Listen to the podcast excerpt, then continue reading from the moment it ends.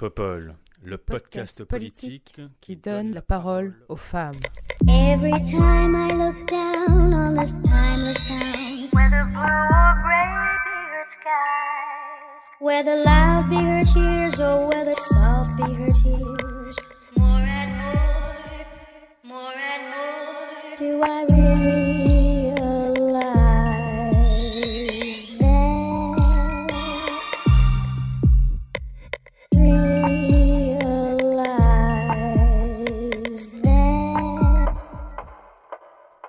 Bonjour, bienvenue sur ce 16e épisode de la deuxième saison de Popol.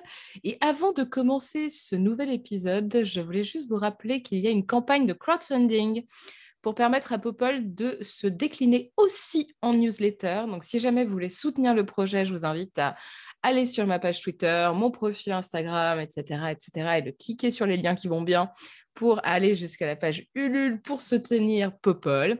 J'en profite aussi de pour vous dire que si vous aimez ce projet, si vous aimez ce podcast, n'hésitez pas à mettre des étoiles sur toutes les applis, tout ça, les commentaires, des petits cœurs d'amour et tout et tout. Merci beaucoup et c'est parti. Donc 16e épisode. Pour, pour ce 16e épisode de la deuxième saison, j'ai le plaisir de recevoir Ayodele Ekwesan. Bonjour Ayodele, Bonjour Léa. comment vas-tu? Je vais bien, merci. Et toi? Est-ce que tu pourrais nous parler de toi s'il te plaît? Alors du coup, euh, Ayodele je suis une athlète euh, olympique euh, sur 100 mètres et volley 4 x 100 mètres. Je suis maire adjointe dans le 18e et je suis candidate sur la troisième circonscription de Paris en tant que candidature citoyenne de gauche. Voilà. Et j'ai écorché ton nom. C'est pas grave. Écossant, pardon. En plus, on a fait la répète avant. J'ai vraiment, je suis nulle. Bon, bah, en tout cas, merci beaucoup d'être là. Un plaisir de te recevoir. On a aussi le plaisir d'avoir avec nous Louise Brody. Bonjour Louise. Bonjour, Comment vas-tu? Super. Est-ce que tu pourrais nous parler de toi aussi, s'il te plaît? Euh, je m'appelle Louise Brody, j'ai 27 ans, je suis syndicaliste, je suis juriste à l'inspection du travail et je suis aussi candidate de cette nouvelle Union populaire écologique et sociale, NUPES, je ne sais pas comment il faut prononcer ça, Euh, mais en tout cas, je suis la seule candidate de gauche et des écologistes dans la troisième circonscription des Yvelines. C'est une circo plutôt ancrée à droite, mais où on ne désespère pas de créer la surprise et de faire basculer la circo à gauche pour la première fois de son histoire. Eh bien, on te souhaite bonne chance. Et enfin, une troisième candidate aux législatives aujourd'hui avec nous, Mayalène Mallet. Bonjour Mayalène. Bonjour Léa, Comment vas-tu? Super bien. Alors, raconte-nous un peu euh, ton parcours, enfin pas ton parcours, mais en tout cas ce que tu fais actuellement et où tu es candidate et pour qui, s'il te plaît.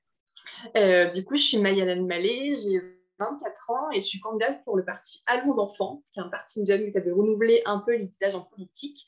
Et donc, je suis candidate à Paris dans le 15e arrondissement, la 13e circo. Bah, génial, merci beaucoup. Bon courage à toutes les trois aussi pour vos campagnes respectives. Aujourd'hui, on va pas parler des législatives. On, on peut en parler un peu à un moment donné, mais, mais, mais, mais, mais on va aussi et surtout parler du nouveau gouvernement et de sa nouvelle chef, Elisabeth Borne. Lundi dernier, le président de la République a enfin annoncé qui serait celle qui pilotera ce gouvernement provisoire. Provisoire, car comme vous le savez, ce gouvernement est en place jusqu'à l'élection, les élections législatives qui se tiendront les 12 et 19 juin. Pour, enfin, euh, cheffer ce gouvernement provisoire, Emmanuel Macron a choisi de nommer Elisabeth Borne. Comment vous avez comment dire, cette nouvelle, Louise Qu'est-ce que tu penses de cette nomination? J'en entendais rien, mais euh, bon, euh, j'ai entendu dire que ça serait une femme de gauche. Alors j'étais un peu surprise, euh, je ne savais pas. je ne savais pas. Pourtant, Elisabeth Borne, elle est là depuis cinq ans. Elle a été ministre des Transports. Elle a détruit euh, le, service ferroviaire.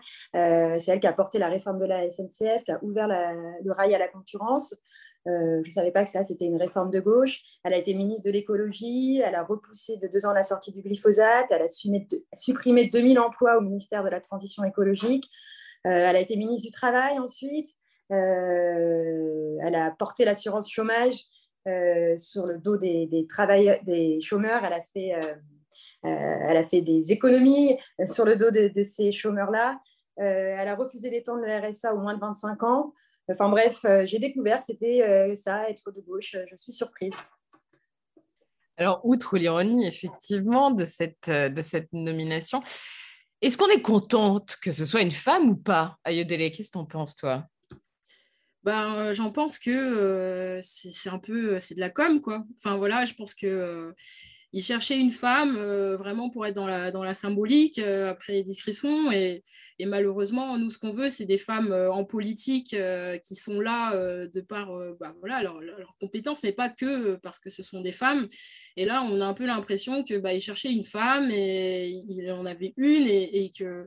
Bah, en fait, elle n'est pas du tout de gauche, en tout cas, de par tout ce qui a été cité par, par Louise, mais mais, qu'on est vraiment sur de l'image. Et malheureusement, euh, bah, pour euh, susciter une envie euh, chez des femmes plus jeunes et autres, eh ben, ce n'est pas du tout comme ça qu'il faut aborder les choses. Je pense qu'il faut encourager celles qui sont, voilà, qui sont, qui sont présentes, qui s'investissent, qui s'engagent et pas de dire euh, on met une femme première ministre parce qu'on cherche une femme. C'est assez réducteur d'ailleurs euh, parce qu'il a mis du temps et qu'on avait l'impression que euh, c'était comme si on n'avait personne, personne qui pouvait être à la hauteur de ce poste. Et, donc, c'est pour moi un très mauvais message. Alors après, sur le fait qu'elle soit de gauche, vu toutes les réformes qu'elle a apportées, je pense qu'on est peut-être aligné sur ce sujet-là pour dire que ce n'est pas le cas. Mais après, ça, ça pose un peu la question de qu'est-ce qu'on qu'est-ce qu'on entend par être de gauche, euh, euh, qu'est-ce que ça signifie, est-ce qu'on peut être de gauche et porter effectivement ces réformes euh, de la SNCF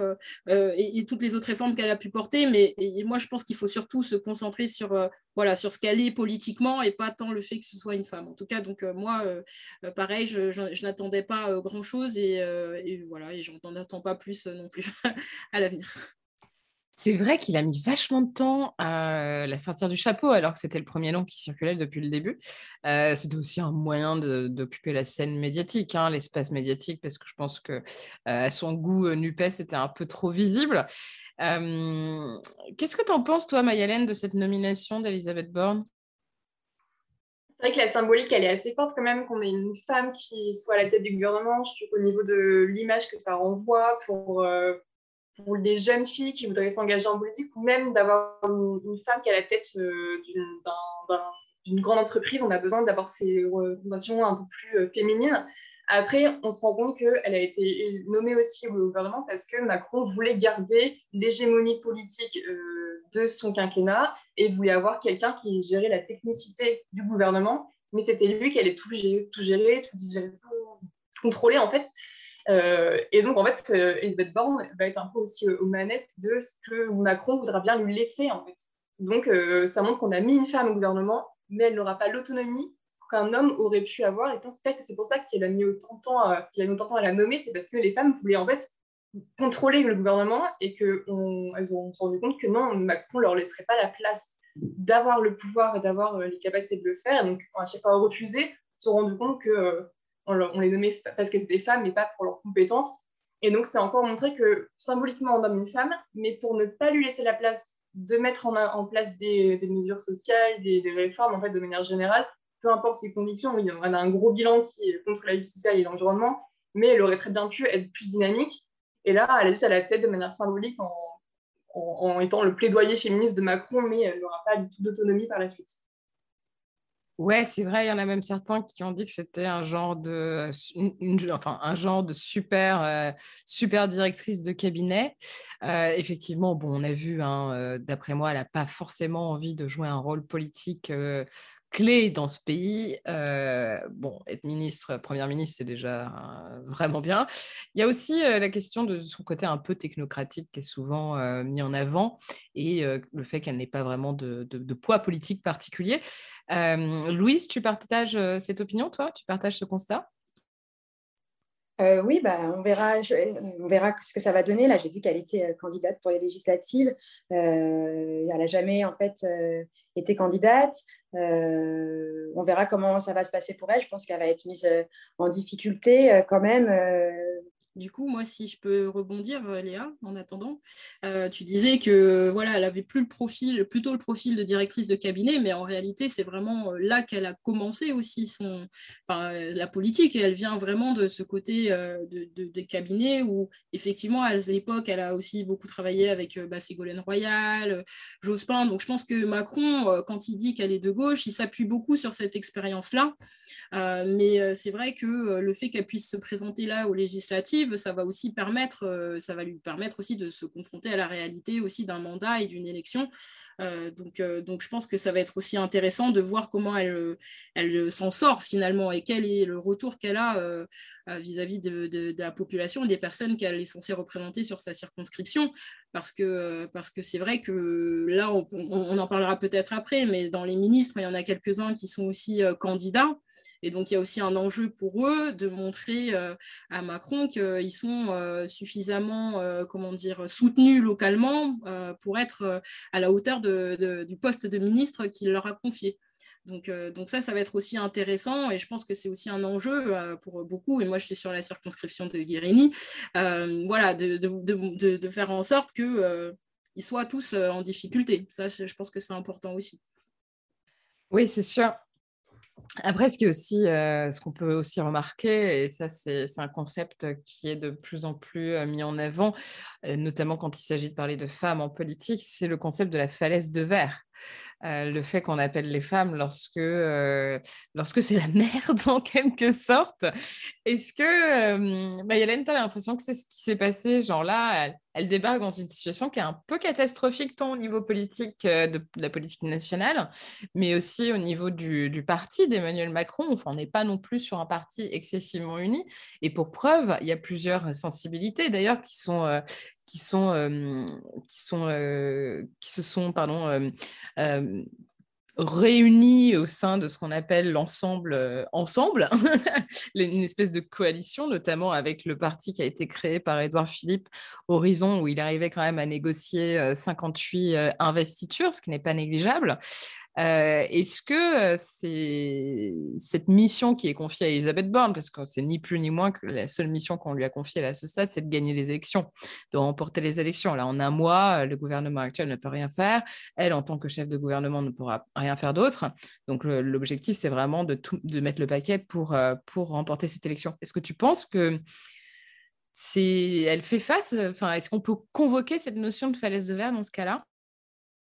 Bah, c'est clair qu'elle est dans un contexte euh, national et même international hyper complexe. Euh, on l'a bien vu pendant les élections, on n'a pas eu de débat de fond, on n'a pas eu le temps de parler des, propositions d'Emmanuel Macron, euh, juste quelques mesures symboliques sur chômage, retraite, et qu'elle va devoir incarner ça alors qu'elle n'y a peut-être pas eu forcément voix en fait.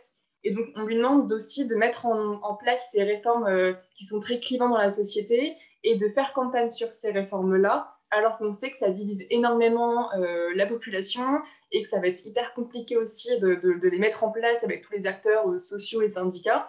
Et donc c'est elle qui aura cette charge-là en fait de faire le plus dur au début du quinquennat.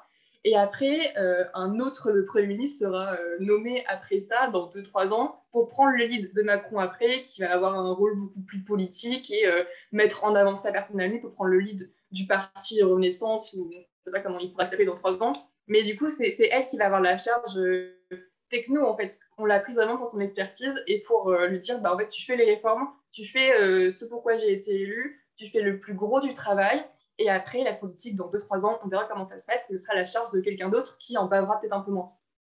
Ouais, je suis assez d'accord. Effectivement, il l'a vraiment appelé pour faire le sale taf. après, elle l'accepte. Donc voilà. Il y avait quand même des bruits de couloir qui ont dit qu'il y avait pas mal de monde qui avait refusé Ce serait, c'est ouf quand même. Enfin, après, c'est difficile à, c'est difficile à, de, savoir précisément, mais il y avait eu euh, Valérie Rabault, a priori, qui avait refusé. Je crois que Marisol Touraine aussi a refusé. Enfin, en tout cas, des femmes de gauche, vraisemblablement, enfin, étiquetées comme telles, en tout cas. Euh, c'est, c'est, ouais, c'est, c'est vraiment euh, le sentiment que ça donne. Du coup, Elisabeth Borne, est-ce qu'on l'appelle pour faire le, le sale taf?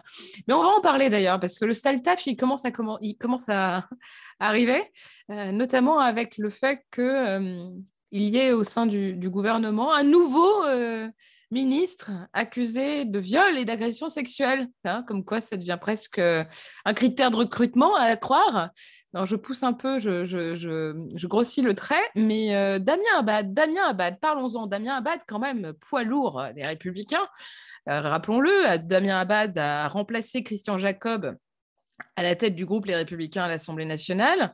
Il y a eu plusieurs bruits de couloir qui laissaient entendre qu'il euh, il, voulait peut-être quitter euh, Les Républicains, mais rien n'était trop sûr. Et finalement, euh, jeudi soir, pam, il quitte le parti, il quitte le groupe WhatsApp du parti. Apparemment, ça, il, paraît que c'est un truc très, très, très, très important, qui laisse entendre que bah, il serait potentiellement nommé ministre. effectivement, fin du suspense dès le lendemain, Monsieur Abad, Damien Abad, rejoint le, gouvernement en tant que ministre des Solidarités.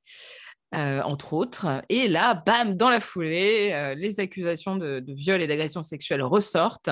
Et on voit, bien sûr, qui est la première à euh, se taper le sale boulot. Et eh ben, c'est Elisabeth Borne. C'est parti. Donc, ben, ça aussi, il y, a, un petit problème quand même. On, peut en parler. On lui donne combien de combien d'heures pour rester au gouvernement? Parce que je, rappelle qu'ils ont mis du temps avant que Jérôme Perra qui a été condamné pour violence conjugale à l'égard de son ex-épouse, soit écarté et désinvesti, enfin retire sa candidature. Il a fallu qu'on ait euh, Stanislas Guérini qui vienne raconter tout et n'importe quoi sur France Info pour que enfin Jérôme Perra décide de retirer sa candidature. Là, combien de temps on va se taper Damien Abad, d'après vous? Est-ce qu'ils vont essayer d'étouffer l'histoire comme ils l'ont fait avec, avec Darmanin? Ayodele, t'en penses quoi?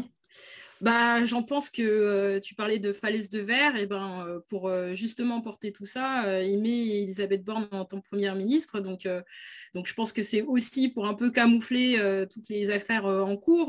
moi, je, moi, j'ai vu, comme tout le monde, que Darmanin était encore présent. Guérini euh, qui a fait une sortie euh, catastrophique euh, sur, sur le fait que bah, Jérôme Perra était un honnête homme, parce qu'on peut être encore un honnête homme et, et frapper sa femme, en fait, tout simplement. J'ai vraiment l'impression que bah, ça, ne va pas bouger, en fait.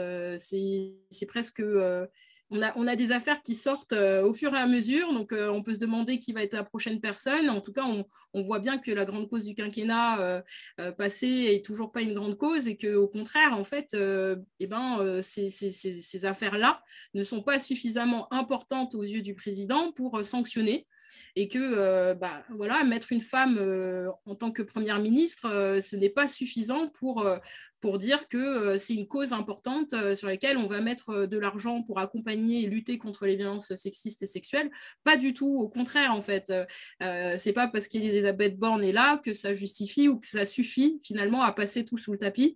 Et, je pense que bah, ça, ça fait aussi partie des enjeux de ces législatives de dire qu'on ne veut plus de, de, ces personnes, que ce soit des ministres euh, ou des députés qui ont des affaires comme ça de violence, euh, de violence contre leurs femmes. Euh, et, je pense qu'il il faut dénoncer. Et je n'attends pas, en tout cas, de ce gouvernement de lutter et de faire en sorte que qu'Abad soit écarté. Je, enfin, Darmanin est encore là, donc, et pourtant, ça fait cinq ans que, que tout le monde hurle en disant qu'il n'a rien à faire là.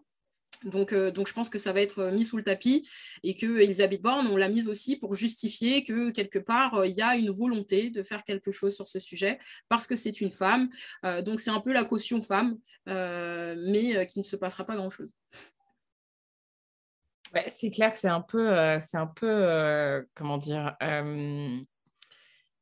c'est un peu inquiétant en fait. Effectivement, comme tu le soulignes à très juste titre, ça reste euh, à nouveau la grande cause du quinquennat et puis même parlons du coup du gouvernement. Enfin, on a donc une ministre déléguée aux droits des femmes, une ministre déléguée, c'est même pas un ministère de plein exercice. Alors pour le coup, c'est une super euh, c'est une femme qui est très investie sur la question notamment de la lutte contre les violences, qui, était est haut fonctionnaire pardon, au, euh, ministère euh, de la Justice euh, référente sur les questions de violence, qui a été en charge de plusieurs rapports, missions, qui est magistrate.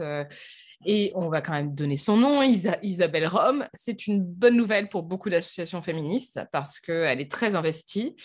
ce qui est inquiétant, c'est de voir aussi dans l'ordre protocolaire euh, lorsque Alexis Collère a annoncé la composition du gouvernement, elle est clairement euh, parmi les dernières.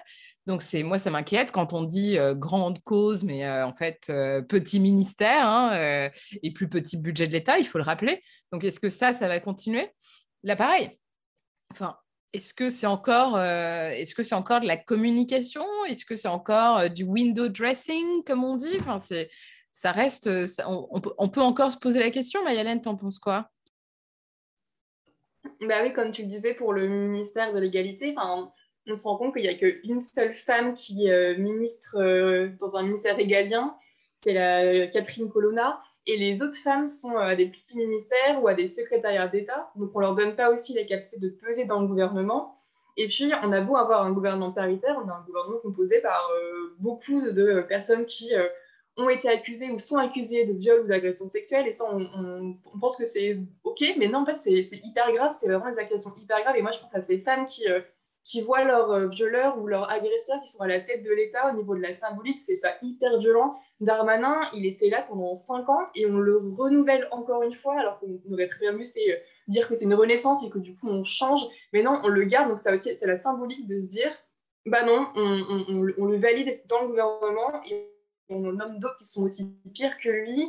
Il y a aussi euh, Christophe Béchu qui, qui s'opposait au mariage pour tous et qui pense que les les affiches avec des couples homosexuels euh, sont euh, une offense pour les enfants. Il y a beaucoup de ces symboliques-là qui, montrent qu'on banalise totalement la violence envers les femmes, la violence envers les personnes homosexuelles, euh, envers toutes les minorités en fait. Et donc ça montre qu'il n'y a aucune, aucune connaissance et aucune empathie envers tous les mouvements sociaux, féministes et humanistes qui se débattent depuis des années contre le mouvement MeToo, le mouvement MeToo politique qui est hyper important aussi.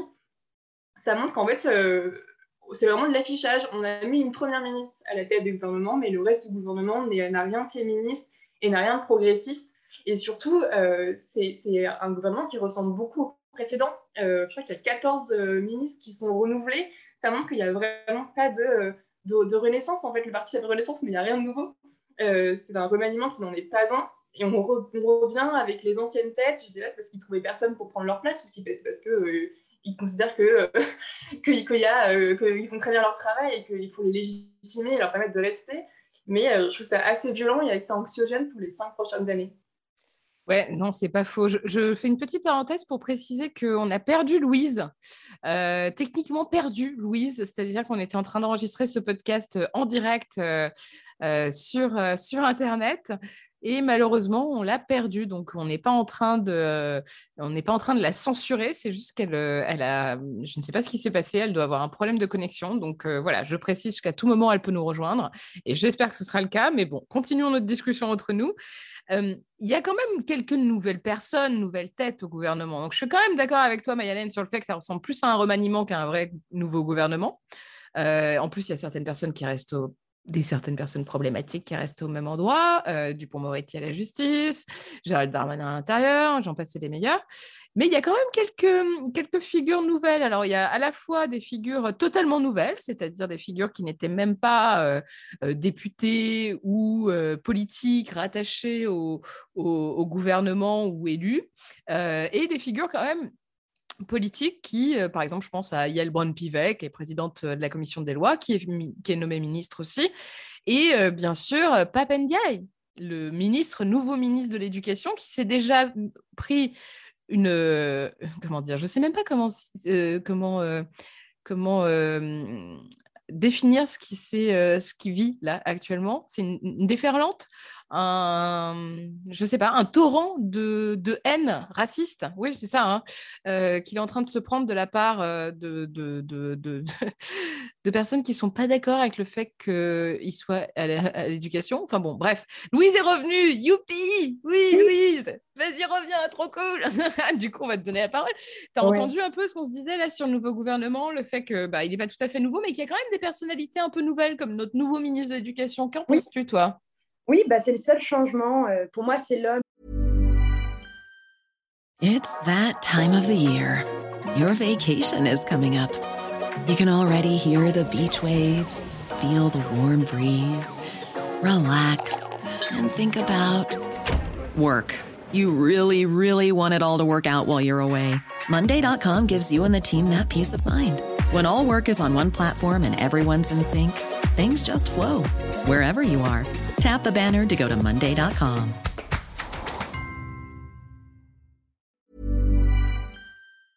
Euh, qui s'était insurgé euh, contre les euh, violences policières et leur déni. C'est aussi l'homme qui s'était insurgé contre les contrôles aux faciès et le racisme structurel. Donc, donc ouais, c'est plutôt une bonne nouvelle.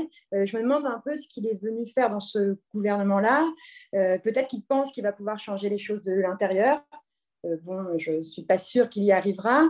Mais euh, en tout cas, euh, moi, j'ai l'impression que cette nomination, elle est aussi là pour nous faire croire que Macron, il serait un peu de gauche, un peu antiraciste. Et finalement, c'est sans doute en fait un peu une victoire. Euh, je me dis qu'on a du poids, que les militants antiracistes et les militants de gauche ont du poids si, si, si Macron a ce besoin-là de faire croire qu'il est un peu de gauche, un peu antiraciste. Donc, c'est une bonne nouvelle. Et puis, c'est une bonne nouvelle aussi de voir Blanquer partir, celui qui a eu de euh, d'alimenter euh, les polémiques euh, d'extrême droite.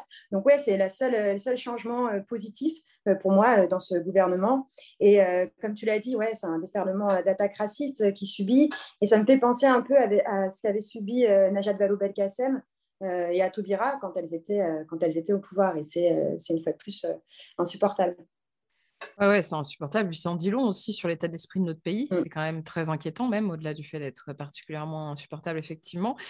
Euh, est-ce que tu penses que lui, lui, lui aussi, il est un peu face à une espèce de falaise de verre? Enfin, la situation avec, euh, avec le, corps enseignant, euh, avec les, les, fonctionnaires de l'éducation nationale, Blanquer, il laisse une situation catastrophique. Est-ce que lui, il va pas se retrouver genre super en difficulté, non pas par sa faute, mais par la situation qui a été euh, laissée par son prédécesseur? Ouais, bah, je sais pas. En fait, je pense que la nouvelle a été plutôt bien accueillie par les organisations euh, syndicales euh, des profs, du SNES e notamment. je pense que déjà, ils sont super contents de voir Blanquer partir. Donc, donc je pense que c'était aussi une nomination pour rassurer les profs en vue des législatives. Enfin, c'est un calcul politique, bien sûr. c'est sûr que euh, je ne sais pas comment il va faire euh, pour mener les réformes qu'il souhaite dans ce gouvernement-là. C'est pour ça que je disais, euh, est-ce qu'il pense vraiment qu'il va pouvoir changer les choses de l'intérieur tout seul face à ce gouvernement, avec ce gouvernement-là? Je ne sais pas, mais oui, c'est sûr que ça va être difficile pour lui. ça va être difficile pour lui, comme ça a pu être difficile pour d'autres qui en sont venus avec plein d'espoir dans ce type de gouvernement-là. Je pense à Hulot, même si Hulot, bon, voilà, on n'a pas trop envie de, de, parler de lui, mais ouais, je pense que ça va être compliqué. C'est clair, merci Louise. Et puis, bah, à part euh, les, nouveaux dans ce gouvernement, il y a aussi ceux qui partent. Et on l'a dit déjà, on, se débarrasse de Blanquer, ce qui est quand même pas rien. On se débarrasse de Marlène Schiappa aussi. Ça, c'est fou, ça. Moi, j'étais un peu surprise de voir qu'elle quittait le gouvernement. C'est quand même très, très proche du, du président de la République. Est-ce que vous pensez qu'il essaie de lui réserver quelque chose, genre le perchoir ou que sais-je? Mayalène, t'en penses quoi? C'est sûr qu'il y aura euh, d'autres changements après les législatives et ce que selon les scores que chaque député euh, ou candidat va faire euh, dans sa circonscription, il y aura des remaniements, il y aura des adaptations, des postes qui vont être créés. vous savez qu'il y a la présidence de l'Assemblée qui est encore vacante. il y a des postes importants au sein du parti qui vont être attribués aussi. Et donc, ça va dépendre de, de l'image que renvoie chaque personne et de la place qu'il arrive à se faire. Euh, je pense qu'on a tous, et enfin surtout toutes, très très envie d'en revoir euh, certains euh, et de dire qu'ils ont fait 5 ans et que ça suffit. Il faut un peu renouveler aussi les têtes et les pratiques et, et que ceux qui viennent d'arriver puissent aussi prendre leur place et, mettre en, en avant d'autres mesures, d'autres façons de faire de la politique. on parlait du ministre de l'Éducation nationale. Est-ce qu'il va arriver à prendre sa place alors qu'il ne vient pas de ce milieu administratif technocrate? Est-ce qu'il va arriver à trouver enfin, mettre en avant euh, ses pratiques à lui euh, du milieu universitaire, à le mettre dans l'administration et dans le milieu politique, euh, ça, sera le futur qui nous dira. Mais en tout cas, je lui souhaite bonne chance. C'est clair écoutez, merci beaucoup. Merci beaucoup à toutes les trois pour vos analyses sur ce nouveau gouvernement et sa nouvelle chef, Elisabeth Borne. On le rappelle, on rappelle qu'aussi, il y a les élections législatives qui sont à venir, qu'on n'est pas non plus à l'abri d'une surprise et, que bah, peut-être que la gauche, la gauche qui a décidé de s'unir et qui a fait des propositions communes, 650 propositions communes, c'est quand même remarquable, va peut-être renverser, euh, renverser la, la, vapeur, inverser la vapeur et puis bah, poussé Emmanuel Macron à finalement changer, changer de, gouvernement et de premier ou première ministre. Est-ce que vous y croyez Bon, Louise, Louise, c'est sûr que tu y crois, toi, non? Ah bah oui, j'y crois, j'y crois. oui, oui, je pense que, nous, en fait, on fait beaucoup de porte-à-porte et on voit que, cette union, elle suscite un vrai espoir. Euh, j'ai rarement vu, euh, c'est pas la première fois que je fais une campagne législative, c'est la première fois que je suis candidate, mais c'est pas la première fois que je fais une campagne législative, et euh, ça suscite un vrai intérêt. je pense que c'est aussi l'utilisation de Mélenchon comme figure de Premier ministre qui permet de médiatiser ça euh, et, donc, je pense que, bon, ça va être difficile euh, d'avoir 289 euh, députés de la NUPS et avoir cette nouvelle majorité et avoir Mélenchon comme Premier ministre à la place d'Elisabeth Borne. Mais ce n'est pas impossible, j'espère. On verra. Ouais, ouais, à suivre, effectivement. Les sondages sont relativement favorables, mais à prendre avec beaucoup, beaucoup, beaucoup de pincettes. Déjà que les sondages pour les élections présidentielles sont à prendre avec des pincettes, mais c'est encore pire pour les législatives. toi, Yodele, t'en penses quoi? Est-ce que tu penses que la, gauche a une chance? Alors, euh, moi, j'en pense que euh, nous, en tout cas, dans certains quartiers, on n'a pas cet engouement euh, parce que bah, c'est une union qui s'est fait autour des, partis, de quatre gros partis, et que bah, dans certaines circonscriptions, je ne parle pas pour, toutes, hein, des citoyens qui étaient engagés, ancrés localement, ont été mis de côté, écartés, pas du tout sur la table des discussions. Donc, il y a aussi une déception euh, qui, qui, remontent aussi de ces, de ces quartiers qui, euh, bah, qui ont aussi voulu croire à cette, euh, à cette union et euh, qui on a l'impression que du coup on fait pour nous à notre place encore une fois. Euh, donc, donc je pense qu'il y a, il y a quand même un sujet de fond à, à avoir sur, voilà, sur les législatives et sur comment est-ce que bah, les, circonscriptions ont été réparties. je pense à, des cas très concrets hein, comme Mariam Tissé à Clichy-sous-Bois qui se retrouve avec un candidat NUP qui vient, je crois, de Poitiers si je ne me trompe pas. Je, pense à moi qui suis dans un quartier depuis 25 ans et euh, on n'a jamais été euh, voilà, reçu. Euh, enfin, voilà. Donc je pense qu'il y a quand même un sujet aussi de l'électorat et de l'abstention qu'on a aujourd'hui par rapport aux législatives, hein, où les gens se sentent très peu concernés et que pour avoir cette majorité de gauche, il faut que tout le monde aille voter. Et, euh, et, malheureusement, moi, je sens cet engouement euh, NUP chez des personnes qui sont très politisées, hein, des militants aussi euh, de gauche. Je le sens beaucoup moins chez des gens qui sont vraiment en très grande difficulté, qui ne se retrouvent pas. Dans cette, dans, voilà, dans cette, dans cette représentativité, ou en tout cas dans, cette, dans, dans, ces députés, ces candidats que, que l'on propose malheureusement. Donc, euh, nous, euh, même moi étant euh, candidate citoyenne, on souhaite une majorité de gauche. maintenant, on souhaitait aussi une majorité de gauche, une union de la gauche plurielle, plus large et pas qu'autour de quatre partis où bah, d'année en année, ça fait un peu 30 ans que ça fait, ça fait pas mal d'années qu'on est, on est un peu déçu de voir que finalement rien n'est fait pour, pour accompagner bah, les gens des quartiers, de milieux plus, plus pauvres à justement s'investir plus en politique. Donc, euh, donc voilà mon, petit retour.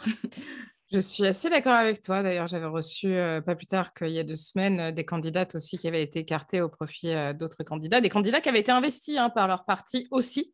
Donc, pas forcément que des candidatures citoyennes comme, comme la tienne, mais aussi des candidatures bah, de LV, des candidatures bah, enfin euh, LFI, qu'on a vraiment écartées ou envoyées ailleurs euh, au profit de, bah, poids lourds euh, qui sont là depuis un bail. Par exemple, candidate, une jeune candidate LV qui se retrouve face, enfin qui se retrouve désinvestie au profit d'un vieux PS.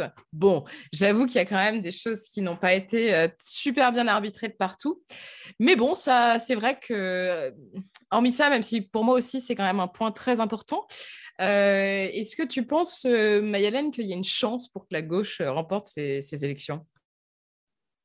Ça serait super. Ça serait super que pendant cinq ans, on ait la justice sociale, l'environnement au cœur de l'actualité et des politiques publiques. c'est nécessaire, c'est urgent. On voit pour le climat, c'est hyper important qu'on puisse agir maintenant, dès aujourd'hui, et qu'un gouvernement, Borne ou Macron, ne le fera pas. Euh, après, euh, même si les sondages montrent que c'est pour l'instant favorable, euh, le jeu du fait majoritaire fait que c'est compliqué. On va aller, enfin, les citoyens votent surtout pour avoir que le, président ait une majorité. Donc, pour l'instant, moi, je n'y crois pas beaucoup à la cohabitation. Je pense qu'on aura une très forte opposition à gauche. Et ça, c'est super important aussi que dans les débats au Parlement, on puisse peser pour faire évoluer les projets de loi, amender et impulser, et puis contraindre le gouvernement aussi dans son action.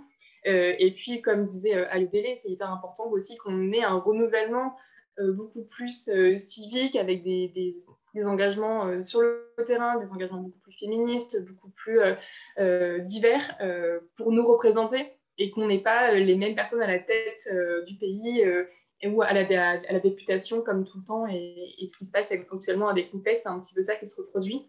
Mais en tout cas, il faut que la justice sociale gagne, il faut que l'environnement gagne. Et c'est pour ça qu'on fait campagne toutes les trois pour les législatives. C'est génial. Merci beaucoup. Merci beaucoup à toutes les trois pour, euh, pour votre engagement politique aussi. Bon courage pour cette campagne. On va passer aux petites infos, actu, euh, coup de cœur, coup de gueule, peu importe ce que vous souhaitiez partager avec nous. On va commencer avec toi, Louise. De quoi voulais-tu nous parler, s'il te plaît? Alors moi, je voulais vous parler d'un truc pas très léger, c'est euh, l'état des prisons en France. en fait, c'est un sujet dont on n'a pas du tout parlé pendant la campagne présidentielle et pendant les législatives. Euh, à droite, euh, c'est carrément un, non-sujet. Euh, la droite se focalise sur le durcissement des peines, le durcissement des peines, le durcissement des peines. Et à gauche, on est un peu timide, on ne sait pas trop comment aborder ce sujet, on sait que c'est un peu impopulaire, donc on n'en parle pas trop. Pourtant, je crois que c'est Camus qui disait qu'une société se juge à l'état de ses prisons.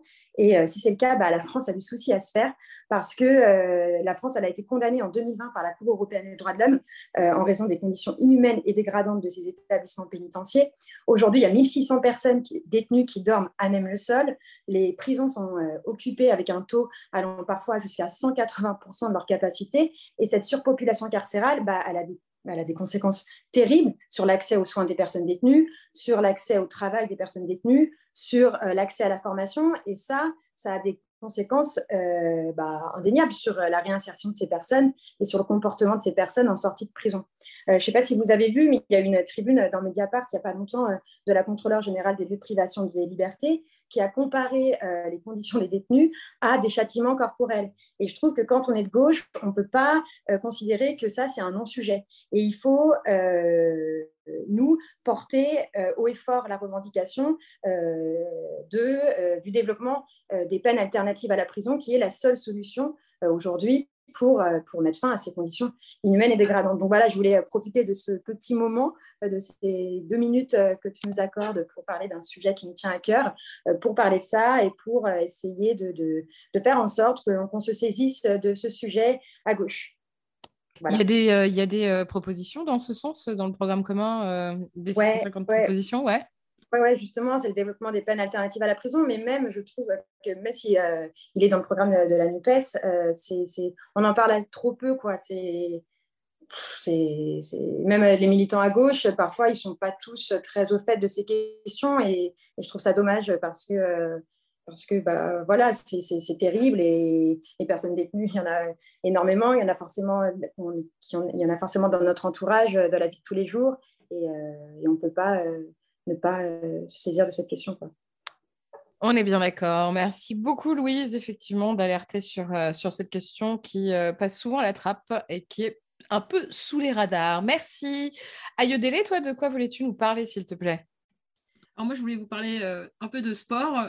du coup, donc une athlète olympique. Et, en fait, je voulais parler d'un amendement qu'on a réussi à faire voter dans le projet de loi démocratiser le sport en France, qui permet du coup de, qui impose en fait la création de commissions des athlètes euh, dans les fédérations sportives délégataires, donc les fédérations qui sont en capacité de, d'organiser des compétitions internationales et nationales. Et pourquoi est-ce que je voulais vous en parler? Euh, C'était pour vous expliquer que euh, donc cet amendement qu'on a apporté au, nom de la commission des athlètes du comité olympique, on a mis deux ans pour justement faire en sorte que ça puisse être adopté par les fédérations et puis adopté dans la loi et euh, je voulais en profiter pour, euh, que les sportifs euh, et les non-sportifs aussi qui, suivent puissent aussi connaître un peu plus la situation des sportifs de haut niveau dans ce pays, parce que c'est vrai que quand on parle de sportifs de haut niveau, on a tendance à parler des footballeurs ou des athlètes qui gagnent très très bien leur vie. Il faut quand même savoir que beaucoup d'athlètes qui vont aux Jeux olympiques sont au RSA. Donc, il y a vraiment un niveau de précarité qui est très, très fort et que l'enjeu de, ces commissions d'athlètes, c'est à la fois d'avoir une représentativité, mais aussi de parler de sujets qui nous touchent. Et un peu comme ce que disait Mayalène, hein, c'est aussi faire en sorte d'accompagner les futurs dirigeants demain dans, les instances. et donc, ça, c'est vraiment une démarche qu'on a portée et que j'aimerais aussi porter à travers ma candidature aux législatives, qu'on puisse aussi accompagner ceux qui veulent s'investir, ceux qui veulent euh, euh, du coup s'investir euh, politiquement ou même en entreprise, parce que ce plafond de verre, on l'a très très vite et très très tôt en fonction du milieu social dans lequel on est. Et, je pense que vous avez parlé de Pape Ndiaye, il est parti effectivement dans, dans, le gouvernement Macron et on sait très bien qu'il va difficilement pouvoir porter ses idées.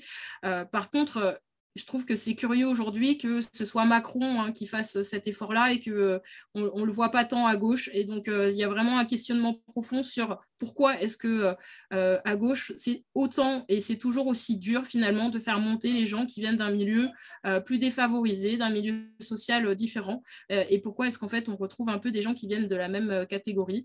Et donc, c'est un peu ce qu'on a porté dans le sport. Je pense qu'on peut le porter aussi dans la politique, voilà, à travers, à travers ce, ce type d'initiative et je voulais en parler. Eh bien, merci beaucoup. C'est aussi un sujet très important. Merci. Mayalène, enfin, de quoi voulais-tu nous parler, tout s'il te plaît? Euh, Moi, ça va être comme vous, un sujet pas très fun, mais tout aussi important. Je vais vous parler de la santé mentale des jeunes, euh, qui euh, est un sujet pas trop abordé par les politiques. Et on s'est rendu compte que c'est un sujet essentiel, surtout après la crise sanitaire et tout ce qu'on a vécu chacun et chacune, et que les jeunes subissent beaucoup euh, de stress, euh, de pression euh, dans leurs études, après leurs études et lors de leur premier job. On, voit qu'il y a un peu une situation d'épuisement mental de beaucoup d'entre nous, qu'on on arrive épuisé à la fin de nos études et on doit directement trouver un travail, trouver des logements, que c'est hallucinant parce qu'on est les seuls citoyens à ne pas avoir un, un salaire minimal, le RSA, dès qu'on a moins de 25 ans, on nous dénie le droit d'avoir un salaire pour vivre dignement. Et donc, tous ces critères euh, font qu'on on, vit dans un système de stress et on doit totalement prouver nos compétences pour notre premier job, qui sont souvent des CDD qui, euh, qui se renouvellent ou pas, ou alors des stages qui vont être renouvelés ou pas. On a beaucoup de difficultés euh, financières pour avoir un loyer, surtout quand on habite dans des grandes villes. Et donc, on vit dans des petits espaces assez clos. Quand on fait du télétravail, ça accentue tous ces stress ces anxiétés sociales. Il y a aussi un phénomène qui se développe beaucoup actuellement et euh, il y a un nom qui a été euh, mis sur ce phénomène, c'est l'éco-anxiété. Donc tout ce stress de, on vit dans une société où euh, le réchauffement climatique s'aggrave de jour en jour, les gouvernements et les grandes entreprises n'agissent pas et on se rend compte, nous, les jeunes qui sommes les plus éveillés à ce qui se passe actuellement dans la planète, on, se rend compte que notre planète est, est très malade et qu'il y a besoin d'agir maintenant et donc ça nous met aussi en, ça augmente l'anxiété globale dans, laquelle on vit. Et donc, il y a besoin de démocratiser bien plus que c'est que la santé euh, mentale, qui, fait, qui est partenaire de la santé physique, et de se dire que d'aller voir un psychologue, c'est totalement OK, de, euh, d'éduquer aussi chacun et chacune à détecter des signes de mal-être, euh, de, de, besoin d'aide, et de savoir vers qui se tourner, de savoir comment réagir quand on sent plus mal, pour en fait qu'on puisse tous vivre et s'épanouir dans un monde où on sera beaucoup plus qui sera beaucoup plus sain. Et euh, donc voilà, c'est un sujet qui est hyper important, dont on ne parle pas beaucoup. Il y a un article du Monde qui est sorti il y a quelques jours sur le burn-out des lycéens. Et on se rend compte que de plus en plus de jeunes font des burn-out. Il ne faut pas avoir 50 euh, ans, un costume et travailler dans une banque pour faire un burn-out. Ça concerne tous et tout, enfin, tout le monde. Donc voilà, il faut qu'on agisse et qu'on prenne un peu soin de notre santé. Merci beaucoup Mayalène pour ce sujet ô combien important aussi. Merci beaucoup à toutes les trois. C'était un véritable plaisir de vous recevoir sur cet épisode de Popol. Je vais désormais passer la parole à Clotilde Lecause pour sa chronique internationale. Et avant ça, je vous rappelle que vous pouvez encore soutenir Popol pendant quelques jours sur la campagne Ulule pour qu'on puisse vous proposer dès le mois de juin une newsletter bimensuelle sur la politique. Je vous remercie et je vous dis à très vite. Salut Léa et bonjour tout le monde. Bon oui, donc voilà, on a un gouvernement et à sa tête une femme. le bas de combat chez nos voisins français. Place à une femme, Elisabeth Borne. She's only the second woman to hold the post and the first in three decades. Aufbruch verkörpert Elisabeth Borne nicht. La elegida para ocupar el cargo es la hasta ahora ministra de Trabajo, la socialista Elisabeth Borne. Oui, ça fait 30 ans que c'est pas arrivé, et oui, ce n'est que la deuxième fois, donc forcément, ça a suscité des réactions une femme première ministre, une expression qui n'a jamais été employée en France puisqu'Édith Cresson était Premier ministre. Le fait que ce soit une femme est un événement ici, ce qu'a bien noté la presse étrangère. Et cette semaine, j'ai donc demandé son avis à celle qui a fait le tour des réactions dans la presse écrite à l'étranger. Je m'appelle Marie-Ange Costantini et euh, je travaille au service France de Courrier International qui consiste donc en la lecture de la presse étrangère, donner un aperçu en fait de ce qu'analysent les journalistes étrangers. Et oui, du New York Times au Guardian, en passant par l'Italie et le Qatar, il se dit cela. Ils sont tous que c'est une femme, que ça fait 30 ans qu'il n'y a pas eu de femme, et surtout que c'est un événement en France, alors qu'à l'étranger, ça ne le serait pas. Parce que justement, ils sont beaucoup plus habitués à avoir des femmes à ce niveau-là euh, en politique, et qu'en France, ça fait 30 ans que c'est pas le cas, donc que c'est un événement. Ça leur paraît un peu euh, fantaisiste. Euh, ça y se note beaucoup justement que ça devrait être un non-événement les économistes dit que ça devrait être banal. Ça l'est partout ailleurs, mais pas en France. Bon, un peu vieux jeu, euh, la France alors? Un peu vieux jeu, mais ils disent justement qu'on est à l'avance sur le niveau des femmes, de l'égalité et de la parité dans les entreprises et dans le secteur du privé, et même au niveau de l'Assemblée, mais euh, qu'au niveau des hauts postes de la fonction publique, euh, il y a une barrière qui ne marche pas. Et c'est le temps qui s'interroge en se demandant, mais à quand la femme présidente de la République en fait? Parce que pour l'instant, Elisabeth Borne n'est que numéro 2. Que numéro 2, donc. Dans le soir, en Belgique, on peut même lire Et si ce Premier ministre devait soudain absolument être féminin, c'est parce que cela faisait air du temps, parce que cela faisait différent. Vu de la cause féminine, il s'agit presque d'une caricature. À notre époque, désigner une femme à un poste de premier plan pour y être instrumentalisée et donner à la gestion de l'État les apparences d'une plus grande empathie rend un très mauvais service au combat, toujours loin d'être gagné, contre le fameux plafond de verre. Et c'est pas le seul à écrire ce genre d'argument. C'est repris dans plusieurs articles, mais alors plutôt conservateurs. Euh, par exemple, le Spectator qu'on a repris d'un courrier, qui dit ben ok c'est une femme, certes, donc c'est déjà un bon point pour Macron, mais en même temps pas une femme qui brille par son charisme. Ils reviennent tous sur le fait que elle ne va pas faire d'ombre à Macron en fait. Alors Elisabeth Borne, un choix par défaut En tous les cas, la presse étrangère s'accorde à dire qu'elle coche toutes les cases. Enfin trois. C'est une femme, elle est de gauche, et attention, elle est quand même compétente. On a même des journaux qui lui ont trouvé des surnoms, comme en Pologne, dans le journal Politica. Politica qui dit que, en plus, elle servira de pare-choc parce que le Premier ministre, c'est celui qui se prend tout. Et donc, c'est elle qui sera sur euh, le front pour la réforme des retraites. Elle l'appelle le couteau suisse. Et puis le temps qui a été pris pour nommer notre couteau suisse, il n'y a pas que nous que ça a questionné et la presse étrangère a plutôt son avis unanime sur la question.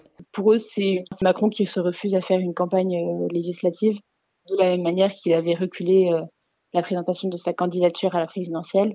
Et enfin, Marie-Ange Constantini tenait à nous signaler un journal qui apportait un point de vue un peu différent sur le choix d'Emmanuel Macron pour le poste. Le Corriere della Sera, donc un journal euh, italien, euh, c'est pas trop revenu dans la presse étrangère, c'était pas l'aspect le plus souligné.